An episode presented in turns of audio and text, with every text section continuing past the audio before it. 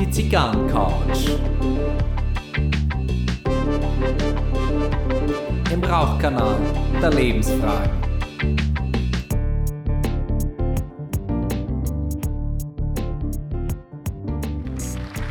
Herzlich willkommen auf der Zigarrencouch. Herzlich willkommen zu Folge 78 und ich begrüße Sie ganz herzlich über Zoom Maria Macanudo. Hallo Gary, danke für die Einladung. Ja, danke fürs Kommen. Es war ja heute nicht so ganz leicht. Wir haben ein bisschen technische Schwierigkeiten gehabt. Äh, ihr habt mich da ein bisschen mit einem Mischpult und so ausprobiert und jetzt gehen wir doch wieder zur alten Taktik zurück. Ne? Da denkt man doch, man hat irgendwie im Laufe der letzten bald drei Jahre gelernt, wie man digital zusammenkommt und dann gibt es immer wieder solche Hörprobleme. Genau, genau. Und wir dachten schon, du bist es am, am Ende des Tages war ich ne? Weil das, äh, weil irgendwie mein Laptop das, äh, das ganze System jetzt mit Mischpult irgendwie nicht so ganz erkannt hat. Äh, gut, das, das mag einmal passieren. Wir, wir haben es ja gelöst. Der Fehler lag natürlich bei mir. Ne? Aber was es doch für tiefgründige Einblicke in meine Psyche gibt, dass ich natürlich davon ausgehe, dass ich schuld bin. Ja, das, äh, da, das, da, das haben wir vom Eindruck gleich, weil ich dachte auch, dass du schuld bist. Ne? Aber das lassen wir jetzt einfach mal so stehen und ich nehme erstmal einen Schluck von meinem Feierabend-Bumbu. Feierabend-Bumbu, ja. Das haben wir heute beide bei rum. fangen wir mit den Getränken an. Ja, ich habe den äh, Dos Madeiras Triple Aged, ähm, habe ich äh, mir heute ins Glas gegossen. Äh, wobei nicht viel. Ähm, ich brauche ihn eher wirklich als äh, süßlichen Kontrast. Äh, ich habe schon überlegt, zuerst einen Kaffee zu meiner Zigarren, aber diese Zigarre, die hat selber, die wird dir gefallen. Das Was ist, rauchst du denn? Ja, ich rauche eine 1502 Black Gold Toro Box Pressed.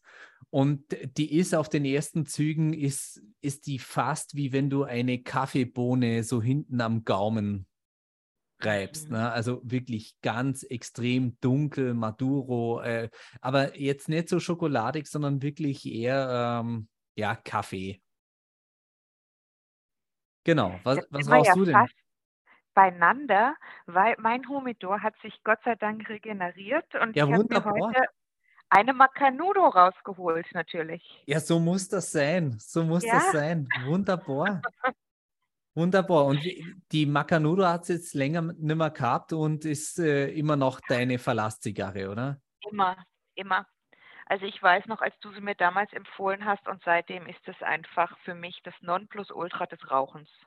Ja, perfekt. Aber die, die 1502 Black Gold, die probieren wir auch noch aus. Das machen die wir. Könnte gefallen. Vor allem dieses Boxpress-Format, äh, die ist richtig quadratisch, praktisch gut. Ne? Sehr gerne. ja, heute haben wir ein Thema, ähm, ja, das ist so in, in aller Munde irgendwie. Also heute wird es mal wieder eher äh, ein bisschen psychologisch äh, und äh, das Thema ist in aller Munde, weil es hat so das ADHS als Modediagnose oder als Modephänomen scheinbar abgelöst äh, und das ist die Traumatisierung. Oh ja. Ja. Also sowohl Traumatisierung als auch Retraumatisierung, finde ich, äh, sind so zwei Begriffe, die permanent in aller Munde sind.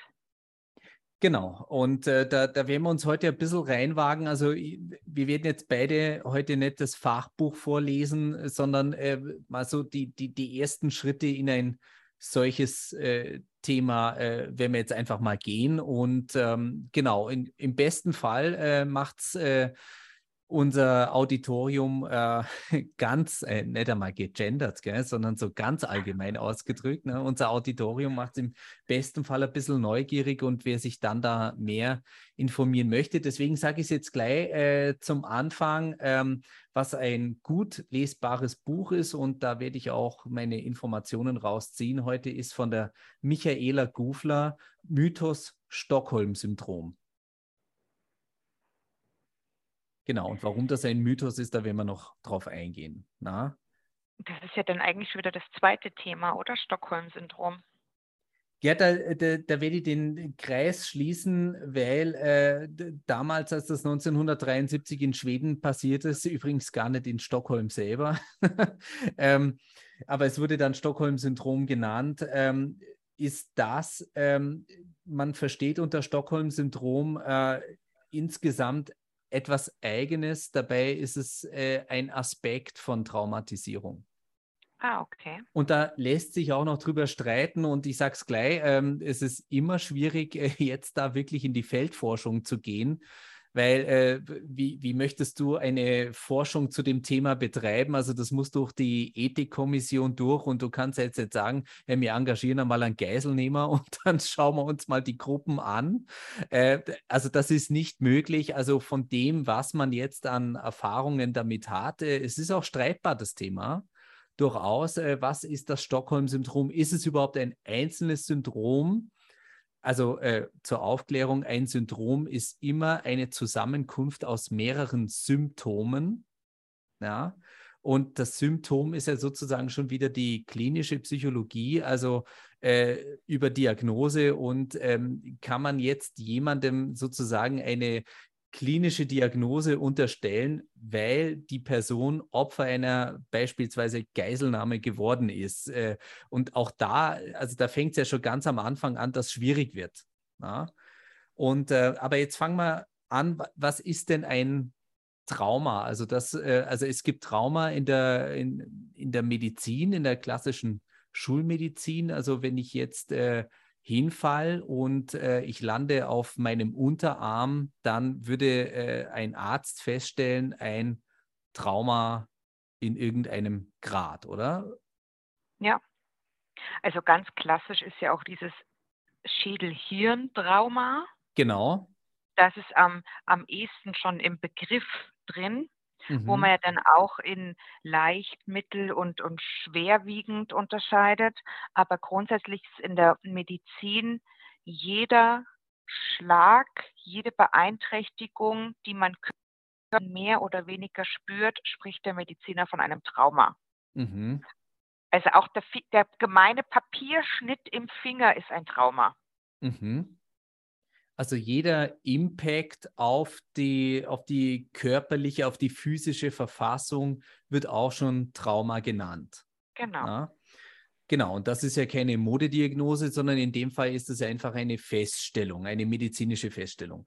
Und äh, dieses Trauma, was ja äh, seit der Flüchtlingskrise verstärkt äh, besprochen wird, also auf äh, psychischer Ebene ist, ähm, also es wird ja so im Allgemeinen gesagt, die, die Menschen, die ankommen, die vor, vor Krieg und Zerstörung und Umweltkatastrophen zurecht flüchten, äh, sind, äh, also wird immer so unterstellt, äh, die sind grundsätzlich traumatisiert. Dabei muss man ja eins sagen, also Trauma entsteht, wenn ich in eine Situation komme, also ein psychisches Trauma, wenn ich weder kämpfen noch flüchten noch mich totstellen kann. So, ja. aber die Menschen sind ja geflüchtet. Also das ist ja zunächst einmal eine gesunde Reaktion zu sagen, ich gehe. Was mhm. natürlich jetzt im Vorfeld möglich ist, dass eine traumatisierende Situation entstanden ist, aufgrund derer man sagt, ich gehe. Ja. Genau, und das ist, glaube ich, der Punkt. Also ähm, man spricht ja dann auch gern von posttraumatischen Belastungsstörungen. Genau. Und diese Belastungsstörungen, die zu einem Trauma führen, sind ja sowas wie Krieg, Umweltkatastrophen. Genau. Nur als kleines Beispiel. Also alles kann natürlich belastend auf einen Organismus wirken. Mhm. Aber um jetzt bei dem Beispiel zu bleiben, wirklich Krieg, äh, Umwelteinflüsse, Hungersnöte etc. Und natürlich ist der biologische Effekt, dieses Weglaufen, Totstellen, Kämpfen. Mhm. Du hast vollkommen recht, ähm, dass da ja der Fluchtimpuls schon funktioniert hat. Mhm. Aber der Fluchtimpuls funktioniert ja nur so lang, wie die Flucht reibungslos in eine Richtung laufen kann. Genau, also es gibt ja auch Abhängigkeiten während der Flucht selber, ne? also genau. Schlepperbanden und, und alles drum und dran. Also wir mhm. haben das, wir haben das äh, Urereignis, was zur Flucht bringt, was dennoch eine gesunde Reaktion ist, zu sagen, ich, ich gehe, hier bleibe ich nicht, äh, das tue ich genau. mir nicht genau. nochmal an. Also Retrauma wird äh, gesund vermieden. Und auf der Flucht selber, man ist natürlich, also wenn ich mir jetzt vorstelle, ich, äh, ich lasse jetzt alles hinter mir und muss in ein fremdes Land äh, oder durch fremde Länder durch, äh, ich, ich, bin ja höchst vulnerabel. Na? Also äh, es gibt keinen Rückzugsort, es gibt nicht die sicheren vier Wände. Ja? Also mir geht es jetzt eben nicht darum zu sagen, also geflüchtete Menschen sind nicht traumatisiert, weil sie ja geflüchtet sind und das eine gesunde Reaktion war, sondern per se gesehen, es war eine gesunde Reaktion neben traumatisierenden Erlebnissen außenrum. Was uns ja. aber, weil wir ja das Wort Modediagnose auch schon verwendet hatten, äh, schon auch äh, dazu bringt zu sagen, dass die, die Resilienzfaktoren im Allgemeinen zu wenig identifiziert werden. Und auch die Resilienzforschung ist natürlich schwierig, weil wie, wie möchtest du äh, wirklich antesten in einer Studie, wie resilient ist jemand? Also du, du kannst ja nicht jemanden äh, sämtlichen Situationen aussetzen und das am besten noch ähm, 5000 Personen plus eine Vergleichsgruppe, um dann zu sagen, das und das und das wird in der Regel passieren. Na? Weil du eben sagst, Modediagnose. Also ich glaube nicht, dass es sich um eine Modediagnose handelt bei Menschen, ähm, die aufgrund verschiedenster Umstände geflüchtet sind. Ich finde, dass das eher in anderen Situationen fast schon inflationär verwendet wird. Mhm. Schule, ähm, ja, in der Schule ähm, eine schlechte Note, ja, das führt ja zu einer Belastung des Schülers, das wirkt traumatisierend. Mhm. Oder, ähm, oder mein Arbeitgeber hat ein ernstes Gespräch mit mir geführt, jetzt bin ich traumatisiert. Ne? Genau, also ja. egal, also natürlich sind das belastende Situationen, die in mhm. diesem Moment auf mich einwirken. Ich habe eine schlechte Note bekommen, mein Chef rügt mich, ähm, die Strompreise werden erhöht, ähm, mein Lieblingspudding ist ausverkauft. Das kann mich in einem gewissen Grad immer belasten. Mhm. Ja, aber wie gesagt, in einem gewissen Grad mehr oder weniger, eben wie wichtig diese Situation gerade auf mich einwirkt und in meine Lebensumstände reinpasst. Aber nur weil mich etwas belastet, kann nicht jemand anderes permanent von Traumatisierung sprechen. Und das mhm. ist das Thema, dass die Wortwahl oftmals ungeschickt gewählt ist. Also das heißt, äh, wir äh, sprechen nicht äh, jetzt im Allgemeinen von der, vom Missbrauch einer Modediagnose, sondern wir sprechen eigentlich Falschverwendung in der Wortwahl. Ja. Mhm. Also ja. so ist meine Empfindung, mhm. weil natürlich äh, gibt es viele belastende Situationen tagtäglich, die auf uns reinprasseln. Also es belastet mich auch, wenn der Wetterbericht sieben Tage lang Regen ansagt. Mhm. Mhm. Weil das traumatisiert mich nicht, weil mich das nicht als Individuum total äh, zerstört oder meine Existenzgrundlage nimmt. Mhm. Das heißt äh, auch, äh, wir, wir müssen uns schon auch ein Stück weit gesellschaftlich davor bewahren und uns äh, verletzlicher darstellen, als wir wirklich sind. Es ist ein Unterschied, ob ich eine Enttäuschung erlebe, eine Belastungssituation gerade erlebe. Aber ähm, eben das ist es ja, solange ich handlungsfähig bin und darauf reagieren kann, na, ist die Wahrscheinlichkeit für eine wirkliche Traumatisierung äh, äußerst gering. Ja, und jetzt nochmal ganz zu Anfang auf diesen medizinischen Aspekt. Mhm. Ich laufe äh, oder ich, ich, ich jogge zehn Kilometer. Da mhm. komme ich an meine Belastungsgrenze. Mhm. Da bin ich belastet. Ich merke die körperliche Anstrengung äh, an verschiedensten Stellen. Meine Muskeln schmerzen, ich schwitze, ich kriege keine Luft, wie auch immer. Das mhm. ist eine Belastung. Wenn ich dabei aber umknicke und mir das Bein breche, dann habe ich ein Trauma, weil mein Knochen gebrochen ist. Mhm. Und ich glaube, da muss man eben wirklich unterscheiden, was Belastung und was Trauma ist. Genau, genau. Bin ich, bin ich ganz bei dir. Ne? Also das heißt, äh, ja, also Vorsicht mit der Wortwahl. Na? Aber das ist ja so oft so. Mhm dass man ja leichtfertig so ein Wort verwendet und dann vielleicht wirklich auch beim Gegenüber was auslöst, wenn mir permanent jemand sagt, ja, du musst ja total traumatisiert sein, natürlich macht das was mit mir. Mhm. Es hat auch dann was von einer Zuschreibung. Ne? Also man, man wird dann äh, schlechter, in Anführungsstrichen, schlechter gestellt, als man ist. Ne? Äh, so nur weil etwas nicht so klappt, wie ich mir das vorstelle, bin ich nicht traumatisiert. Ja. Und genau. trotzdem ist eine wirkliche seelische Traumatisierung etwas ganz Schlimmes. Ich meine, das führt ja zu, zu weiterführenden Diagnosen und Krankheitsbildern. Also traumatische Belastungsstörungen ähm, sind ja oftmals äh, voran einer Depression. Mhm. Liegt daran, weil äh, die Angst vor einer, jetzt sagen wir bei dem Begriff dann angekommen, bei der Retraumatisierung, ja, ähm, ist es ja äh, so, also die, die betroffenen Menschen möchten ja nicht retraumatisiert werden. Und äh, jetzt gibt es dann aber einfach Triggerpunkte, die daran erinnern. Das können Gerüche sein, das können Geräusche sein, das können diverse Settings sein, die in dem Moment als ähnlich zum traumatisierenden Moment empfunden werden. Und dann kommen diese ganzen Ängste, also diese Existenzängste, also wir sprechen über Existenzängste, ne? also lebensbedrohlich. Ja? Ähm, und das kommt dann wieder nach oben. Was ist die Folge? Man versucht es zu vermeiden. Und ja. Vermeidung ist ja auch ein Teil von Depression.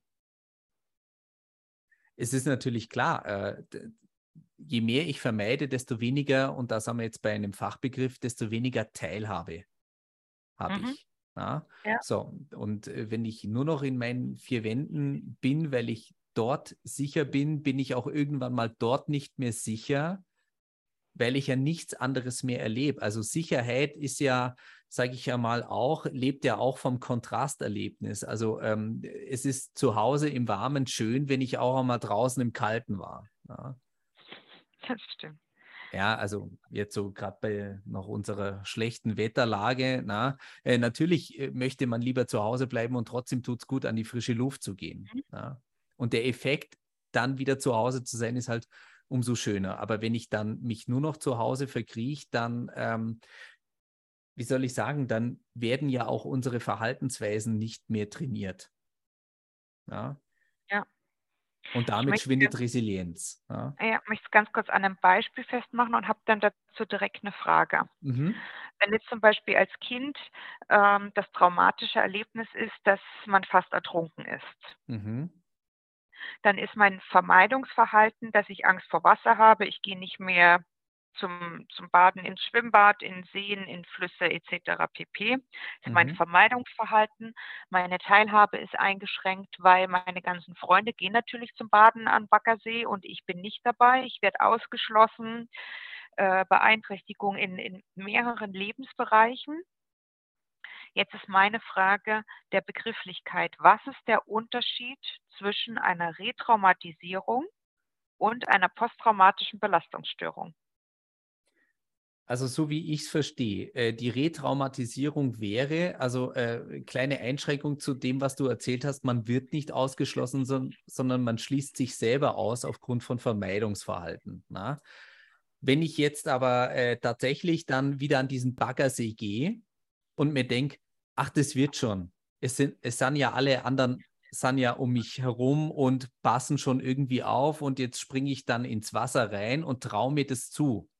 Und in dem Moment, wo ich aber feststelle, dass das über meine Grenzen hinausgeht, ist das eine Retraumatisierung. Ja, oder ähm, Beispiel äh, für, für, für Menschen ähm, jetzt in der Ukraine, die, die den Krieg erleben äh, und, dann, und dann brennt da ein Auto ab und es riecht stark nach Benzin und nach äh, verbranntem Öl. Na, dann kann es sein, dass ein Geruch, den ich zum Beispiel in einer Autowerkstatt wahrnehme, mich retraumatisiert, weil das sozusagen der Trigger ist, der die Erinnerung wachweckt. Das ist Retraumatisierung. Also Triggerpunkte. Und es ist unter Umständen gar nicht leicht, bei einem Patient, bei einer Patientin zu wissen, ähm, wo, welche Triggerpunkte gibt es denn alles. Ja? So, ähm, und die posttraumatische Belastungsstörung zeigt sich dadurch, dass ich immer empfindlicher auf Dinge reagiere, die ich als retraumatisierend wahrnehmen könnte. Okay. Beispiel aus dem Buch ähm, Achilles in Vietnam. Da hat äh, ein äh, Psychiater hat äh, Interviews mit äh, Vietnam-Veteranen geführt und einer hat äh, beschrieben, dass es ihm wahnsinnig leid tut. Er kann am Hochzeitstag nicht mehr mit seiner Frau in ein Restaurant gehen, weil wenn irgendwo ein Teller runterfällt, eine Gabel runterfällt, ein lautes Geräusch ist, sitzt er unterm Tisch. Weil jedes laute Geräusch, alles, was nicht antizipierbar ist, ähm, wirkt, äh, also bewirkt das schon. Also das heißt, ähm, eine, eine Retraumatisierung ist der Moment, in dem es geschieht. Eine posttraumatische Belastungsstörung ist der Dauerzustand, unter dem ich leide. Ich hoffe, ich habe das jetzt einigermaßen, also in der Kürze, ne, da, da, da werden meterweise Bücher drüber geschrieben. Äh, es, geht, es geht darum, jetzt eine gewisse Orientierung zu schaffen. Also ähm, PTSB äh, ist äh, sozusagen der Dauerzustand der auch zur Vermeidung führt. Mhm. Na? Und die Retraumatisierung ist äh, der Moment, wo ich getriggert werden könnte oder getriggert werde auch. Na? Und je höher das Vermeidungsverhalten, desto empfindlicher ist man auch oder desto vulnerabler, verletzlicher ist man auch für Parallelereignisse, die nichts mit dem Traumasetting zu tun haben, die aber als solches übersetzt werden. Ja? Und wenn jemand umso empfindlicher reagiert, muss man davon ausgehen, dass die Traumatisierung selber entsprechend schrecklicher war. Ja. Genau. Ich bin total gespannt, wie du jetzt den Bogen zu Stockholm spannst. Naja, also jetzt, äh, jetzt ist es so, also ähm, was, was sind denn äh, traumatische Erlebnisse? Ähm, das kann ein Autounfall sein, das kann Krieg sein, sexueller Missbrauch, äh, Zwangslagen, Folter, Folter äh, insbesondere. Und äh, wenn wir jetzt einmal ähm, den Vergleich zu Folter, bleiben wir bei der Folter äh, und ähm, einer Geiselnahme machen, ist es ist beides Zwangskontext. Mhm. Das ist schon mal die, die große Parallele durch eine, durch eine andere Person. Umso schlimmer wird es, wenn man die Person kennt, weil, weil dann auch noch dieses Beziehungsmuster völlig neu gestaltet werden muss. Also wenn, wenn jemand da so völlig umswitcht, also stell dir vor, äh, ein, ein guter Freund äh, ist morgen dein Geiselnehmer, ähm, das kriegst du ja nicht zusammen. Na? Also das ist schon ein großer Indikator für Trauma. Und ähm, jetzt ist es so, jetzt hat man eben äh, Stockholm-Syndrom, besagt ja grundsätzlich, dass sich die Geiseln auf einmal mit den Zielen des Geiselnehmers ähm, identifizieren und auch gegen die Polizei sind und auf einmal irgendwie mitmachen. Ne? Das äh, haben sie doch in der, in der Serie Haus des Geldes, äh, haben sie das doch ähm, dargestellt, ja, wie die. Dargestellt, wie dieser Prozess dieser Jungfrau äh, geschieht. Also genau, die, die, ist ja dann Teil der Gruppe geworden. Ne? Genau, die ist Teil der Gruppe geworden und große Liebesgeschichte und äh, Hochzeit und Kind und ähm, bei Haus des Geldes haben ja auch alle Städtenamen und sie heißt tatsächlich dann auch Stockholm. Gen genau, die, die nennen es dann auch noch Stockholm. Ne? Das ist schon, schon fast zynisch. Ja. Und äh, genau, äh, Lütke und Clemens haben 2001 haben so, ein, äh, haben so einige Punkte zusammengestellt, was äh, das Stockholm-Syndrom beschreibt. Ich würde jetzt einmal kurz vorlesen. Das eine ist ein Prozess, bei welchem die Geiseln eine positive emotionale Beziehung zu ihren Geiselnehmern aufbauen. Weiterhin sei es ein unbewusster psychologischer Schutzmechanismus, bei welchem extreme Existenzangst abgewehrt wird, also in Form eines Abwehrmechanismus. Also lieber identifiziere ich mich mit den Zielen des Bankräubers, als meine Existenzangst äh, auszuleben. Die Opfer suchen die Nähe der Gewalttäter, solidarisieren sich mit den Geiselnehmern, um die Bedrohungssituation erträglicher zu machen. Die Opfer, die keine Kontrolle mehr über die Situation haben, vermeiden alles, was ihre Lage verschlimmern könnte und ordnen sich dem Täter unter. Dabei können sich Motive und Interessen annähern, schreiben sie hier, annähern, da beide Seiten mit heiler Haut davonkommen wollen. Mhm. Da gehe ich gleich noch drauf ein. Ein weiterer Aspekt sei die Tatsache, dass die Geiseln gegenüber der Polizei eine Vorwurfshaltung einnehmen. Und letzter Punkt, die Geiseln machen auch den potenziellen HelferInnen Vorwürfe, dass man sie nicht schon früher befreit habe. Ähm, mhm. so auf den Punkt, den ich noch eingehen wollte, dabei können sich die Motive und Interessen annähern, da beide Seiten mit heiler Haut davonkommen wollen. Also jetzt stell dir vor, du bist in diesem Tresorraum mit den Geiselnehmern. Draußen ist die Polizei. So, und der Geiselnehmer möchte mit heiler Haut davonkommen und, und, und die Geiseln selber auch. Und äh, klar, wa was kannst du jetzt machen? Ne? Und was ich spannend finde, dass sie schreiben, dass sich die Motive annähern. Und ich glaube sogar, dass der Mensch ebenso weit gehen kann, äh, weil er versucht, Handlung und Kontrolle über sich selbst, über sein Leben zurückzugewinnen, dass es sogar eine Form von Identifikation ist. Wird auch später in dem Buch noch, wird dann tatsächlich der Begriff der Identifikation mit den Zielen der Geiselnehmer beschrieben. Und ähm, jetzt ist eben die spannende Frage, äh, du hast jetzt eine Frage, ich habe dich gesehen, du meldest dich.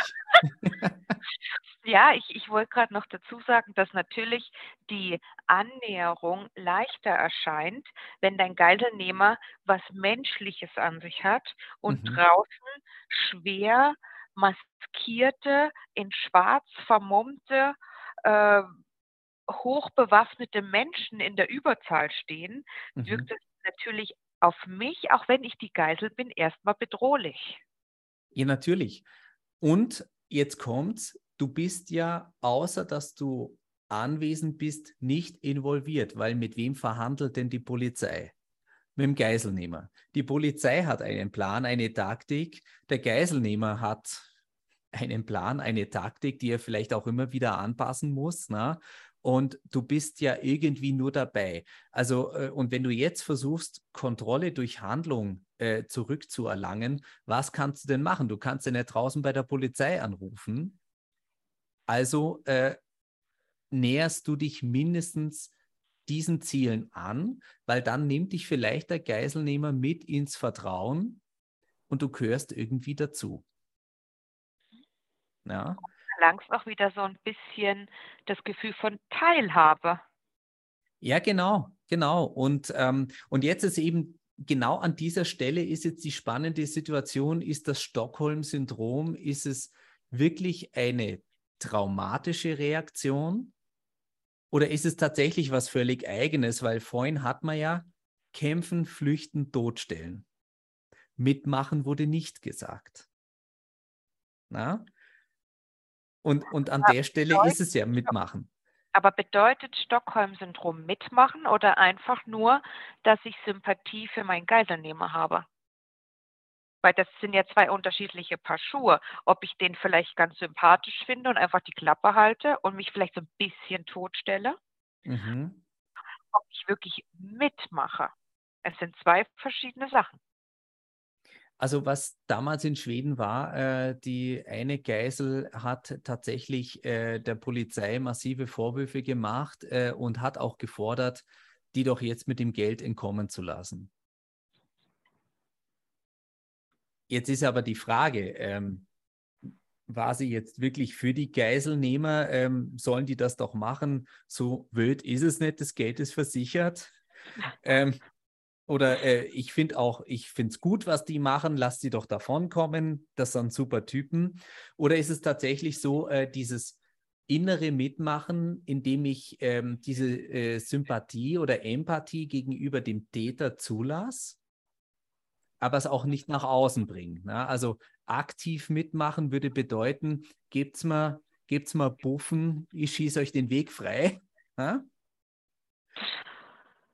Ja, und, und das, das finde ich auch, also können wir auch mal in einer Folge machen. Für, für mich hat sich in der Beschäftigung mit dem Thema so Folgendes dargestellt. Das ist eigentlich so eine Triangulierung, ähm, weil die, ähm, die Fixierung in einer solchen Situation ist auf den Täter und die Polizeiarbeit. Na? Und ich frage mich, äh, warum werden Geiseln, da sind wir wieder bei den Schubladen aus der letzten Folge, warum werden Geiseln nur als Opfer gesehen? und nicht als Beteiligte, wenn man weiß, dass der Mensch dazu in der Lage ist, sich den Motiven des Offenders anzunähern, dass man Geiseln auch, äh, und das meine ich jetzt für danach im, im Setting als Heilungsprozess, dass man auch die Geiseln als diejenigen betrachtet, die durchaus ihren Anteil daran hatten, dass die Sache vielleicht gut ausging. Mhm. Ja, ähm, Habe ich nur aufgeschrieben, ja, äh, genau. Ähm, also ob die aktiv mitmachen, aktiv, passiv. Also es kann ja auch sein, dass, dass ich für mich sage, okay, äh, weißt was, ähm, ich, ich mache alles, was die wollen. Ähm, ansonsten verhalte ich mich ruhig. Ne? Das musst du aber können oder du musst auch der Typ dazu sein. Ne? Ähm, ansonsten bleibt dir nur die Panik, dann bist du tatsächlich reines Opfer wenn du diesen Schritt nicht kannst.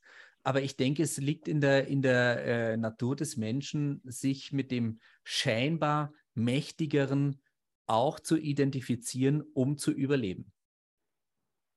Hm.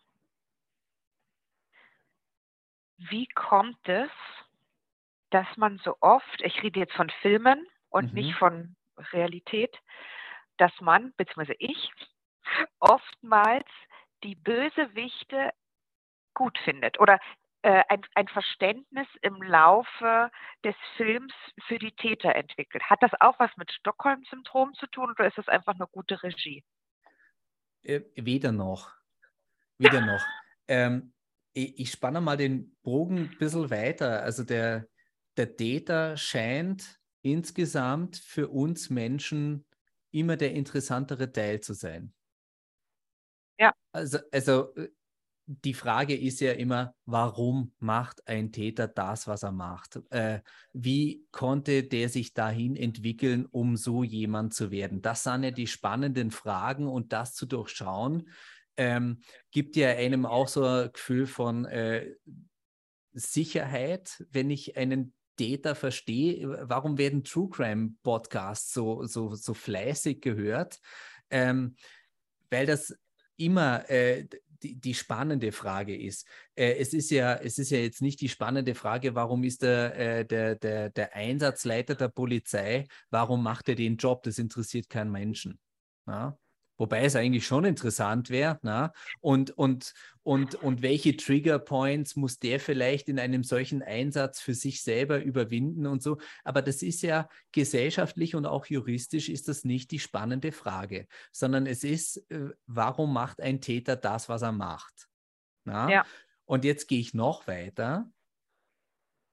Wenn du dir die Strafprozessordnung anschaust, ist in der Strafprozessordnung vom, so wie halt, äh, also da, da, ist ja dargestellt, wo sitzt der Angeklagte, wo ist der Staatsanwalt, äh, wie ist alles angeordnet und so.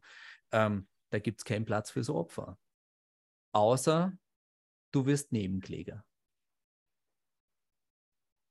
Stimmt, ja. Das, das Opfer ist auch dort schon nicht vorgesehen. Und es hat Sondern, auch die, Pol die Polizei hat auch nicht ihren ausgewiesenen Platz, die kommen als Zeugen. Ja. Und das Opfer sitzt halt im Publikum so gefühlt. Wenn es das möchte, wenn es das wenn, aushält, ja. na, das, mhm. äh, genau, also äh, man, beklagt ja auch immer, der, der, der Opferschutz ist äh, wirklich mau. Na, äh, ab und zu titelt ja auch dann die, die, die Bild-Zeitung, auch wenn ich dir jetzt nicht recht geben möchte, aber man, es fällt ja immer wieder, der Täterschutz ist größer als der Opferschutz. Und ähm, auch jetzt, jetzt komme ich auf deine Frage zurück äh, mit der Regie.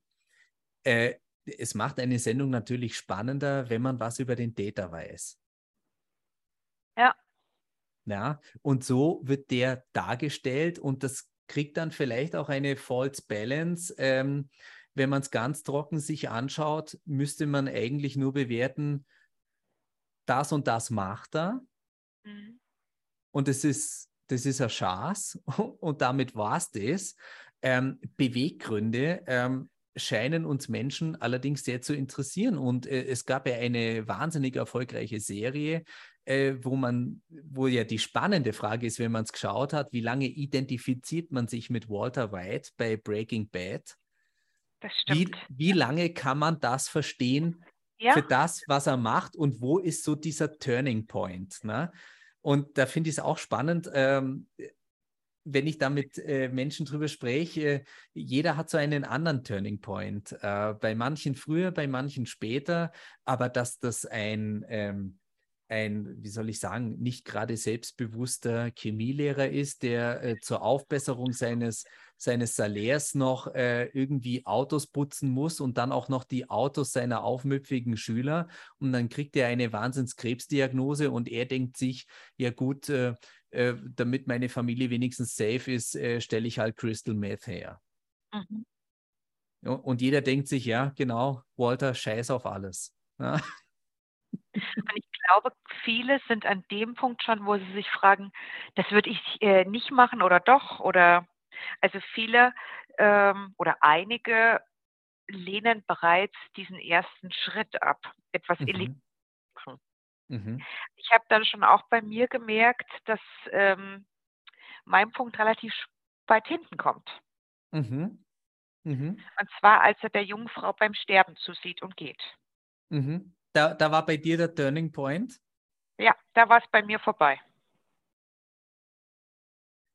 Da war es bei mir, ist es in die Grauzone erstmals reingegangen. Gebe ich auch ehrlich zu. Ne? Äh, gut, das war auch der, der, der Luxus ähm, als Zuschauer einer Serie. Ne? Äh, wenn das in echt wäre, wäre das wahrscheinlich weitaus früher. Ja, aber er wird einem immer unheimlicher. Wo es auch spannend dargestellt ist, äh, ist bei dem Film äh, American Gangster. Oh ja. Ähm, wo man sich auch denkt, ja, das ist so der, der, der gute Gangster, na, äh, mein Gott, der verkauft halt in New York City Heroin, ne? scheiß drauf. Ähm, und dann haben sie das aber sehr gut gemacht, wo sie tatsächlich äh, mit einer ganz eingängigen Filmmusik, und die war es nicht, ist es Wonderful World sogar, mag ich mich täuschen, auf jeden Fall zeigen sie dann, was das bedeutet, dieses Heroin in den Ghettos mhm. in, in New York und da denkt man dann doch schon auch anders und, und vorher hatte der so ein bisschen was Intellektuelles, was Selbstsicheres, so ein Hang zu Fairness und Verträgen und fairen Deals. Na? Und äh, ja, und er lässt andere den Preis bezahlen, nicht nur monetär. Ja. ja. Wo es mir ja auch ganz schwer gefallen ist, war beim Joker. Mhm. Also beim Joker habe ich total schnell ein Verständnis und eine Sympathie für ihn entwickelt. Mhm. Und habe mir dann immer gedacht, ach Gott, wenn man ihm genug Zuwendung und Aufmerksamkeit und, und, und Freundlichkeit und Liebe gibt, dann kann man den echt noch retten. Und ich glaube, so ging es einigen Zuschauern von diesem Film. Ja, ich glaube auch, dass. Äh, ein, ein, ein Superheldengeschichte, wobei wir gesagt ja. haben, dass der Joker kein Superheldenfilm ist. Ähm, aber wo ich es jetzt ähm, zuletzt gemerkt habe, ist bei der Serie Peaky Blinders. Mhm. Wo es ja auch um so Gangs geht und ähm, gefühlt sind alle böse. Und trotzdem halte ich zu einer bestimmten Gruppe Bösewichten, weil ich mir denke, ja, das kann ich total verstehen und zu der damaligen Zeit und die armen Menschen und die müssen mhm. sich um ihr kümmern. das ist alles schwerst kriminell, aber da denke ich mir, Mai, also bei euch, das tut mir schon alles besonders leid. Ja, da, da mache ich jetzt einen kleinen äh, Rückschluss noch Stockholm-Syndrom, weil deine Frage ja vorhin war, äh, wird vielleicht auch mit diesem Aspekt sogar äh, im Filmischen ein bisschen gespült. Mhm. Ähm, es ist ja so, also je länger eine Geiselnahme dauert, desto höher ist auch die Wahrscheinlichkeit, dass sich die Geiseln mit den Zielen des Täters identifizieren. Na? Und ähm, jetzt ist es so, wenn man sich eine Gangsterserie anschaut, ähm, dann bekommt man die ja mit. Man verbringt ja Stunden mit denen und man lernt deren Motive, deren Sorgen, Ängste und Nöte kennen und man erlebt sie auch menschlich. Na? Und äh, das, das ist dann schon auch so was, äh, wenn man dann so ins Abwägen kommt. Und, und ich glaube, der Joker, der, der packt auch uns beide ganz besonders. Das war ja auch der, der Startpunkt dieses Podcasts hier. Na? Da haben wir in der Folge 1 haben wir, äh, über den Joker gesprochen. Das ist ja, sage ich ja mal, äh, der, der, der, der Klassiker äh, für uns auch äh, ein, ein Patient. Im Grunde genommen ist er mit Filmbeginn ist er Patient ja, ja. oder behandlungswürdig und auch hilfsbedürftig. Ähm, und er ist ein gesellschaftliches Opfer. So, und äh, jetzt wird halt dieses Opfer irgendwann zum Täter und ähm, ja, man kann das irgendwie alles so ein bisschen nachvollziehen, dass jemand irgendwann einmal sagt, jetzt reicht's. Ja? Dennoch macht ja das nicht richtig, dass der dann da seinen Amoklauf startet. Das stimmt. Ja. ja. Ja, aber äh, da, da, merkt man, wie mit diesen Effekten äh, gespürt wird. Und ähm, ja, es, äh, es bleibt spannend in der, in der Forschung. Ähm, ist äh, Stockholm-Syndrom, also die, auch da wieder Syndrom. Ne? Also da, da werden verschiedenste Symptome zu etwas Klinischem zusammengefasst. Ähm, ist das jetzt ein Teil von, von Trauma oder ist es nicht? Äh, jetzt haben wir in dieser Folge einfach mal so den aktuellen Stand dargestellt. Ähm, ist spannend auf jeden Fall. Der, der Mensch ist in der, in der Lage, sich mit den Mächtigeren zu identifizieren. Ja. Ob aus Taktik, aber es ist letztlich immer der Überlebenswille. Mhm. Ein ganz böses Beispiel in Deutschland, Österreich als die Alliierten auf dem Vormarsch waren, na, da hat auf einmal keiner mehr äh, Mein Kampf im Regal gehabt. Ähm, ist alles vorher verbrannt worden? Ja klar, äh, man hat gesehen, äh, jetzt kommen die Stärkeren, die haben sich durchgesetzt und jetzt identifizieren wir uns mit denen. Und auf einmal möchte keiner mehr mitgemacht haben. Mhm. Ja. Das ist natürlich ein ganz massives Beispiel, was du anbringst. Das weiß ich. Äh, nehmen wir nur mal Mobbing auf dem Schulhof. Mhm was für die Opfer garantiert traumatisierend ist. Ja. Ja, was teilweise Menschen jahrelang noch beschäftigt und belastet und man möchte zu den Stärkeren gehören. Ja, und Nicht wenn du da werden, keine. Sondern man möchte.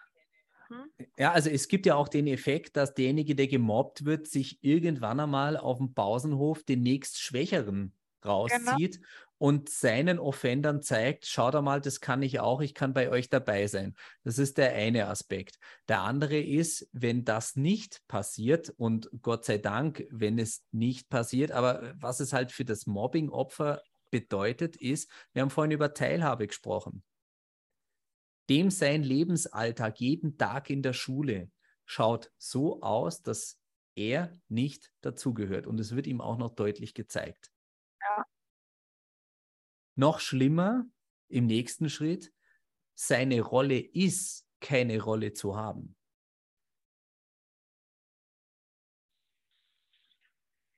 Ja, da, da wird es bitter und der Mensch ist zu schrecklichen Dingen in der Lage. Mhm. Ja.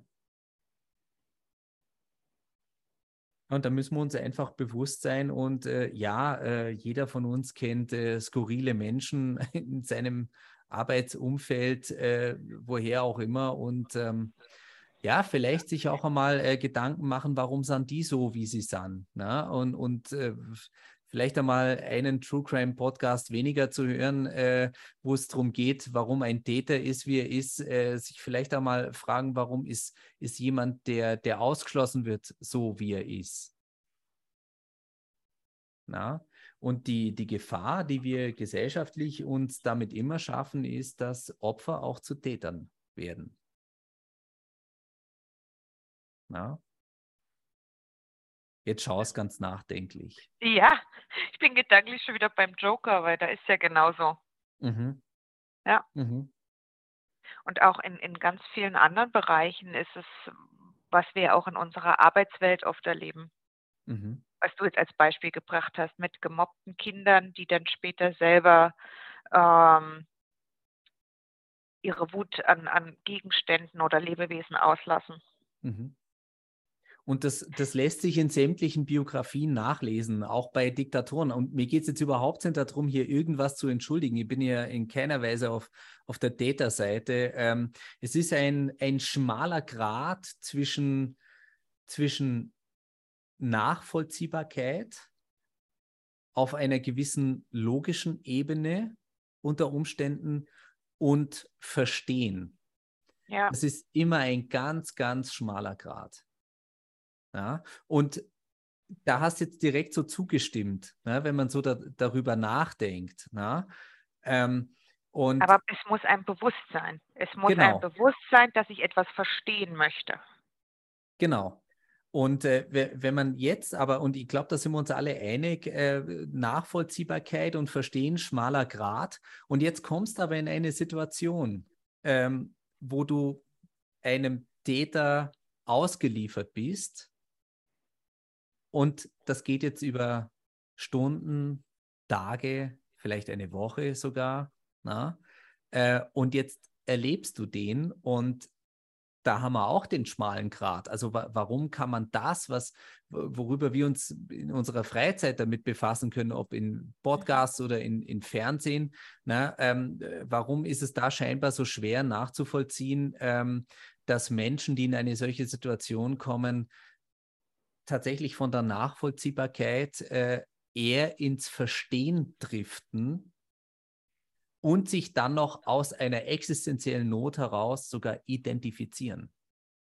Ja, weil keiner kann erwarten, in so einer Ausnahmesituation zu reflektieren. Mhm. Fragen, was sind das jetzt für Gefühle, wo kommen die her, äh, wie kann ich die einordnen und, und, und. Das, das mhm. kann man von niemandem erwarten.